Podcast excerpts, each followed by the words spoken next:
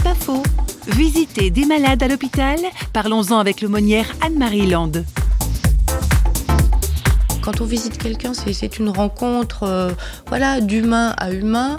Oui, on va la visiter parce qu'elle est malade et isolée, mais on va visiter quelqu'un que j'aime beaucoup aussi, c'est quand je rencontre quelqu'un, alors le décor qui est toujours le même. Euh, la porte, derrière la porte un lit, dans le lit une personne, euh, cette personne souvent mal coiffée, euh, avec cette petite chemise de nuit d'hôpital, mais là derrière il y a tout un univers et c'est à la découverte de cet univers qu'on va quand on visite et c'est ça qui est souvent passionnant. Une petite personne qui est comme ça allongée puis derrière, mais il y a une vie, mais des fois c'est un film, on pourrait en faire des pièces, rien que, rien que cette, personne, cette visite-là auprès de cette personne-là. C'est pas faux, vous a été proposé par Parole.fm.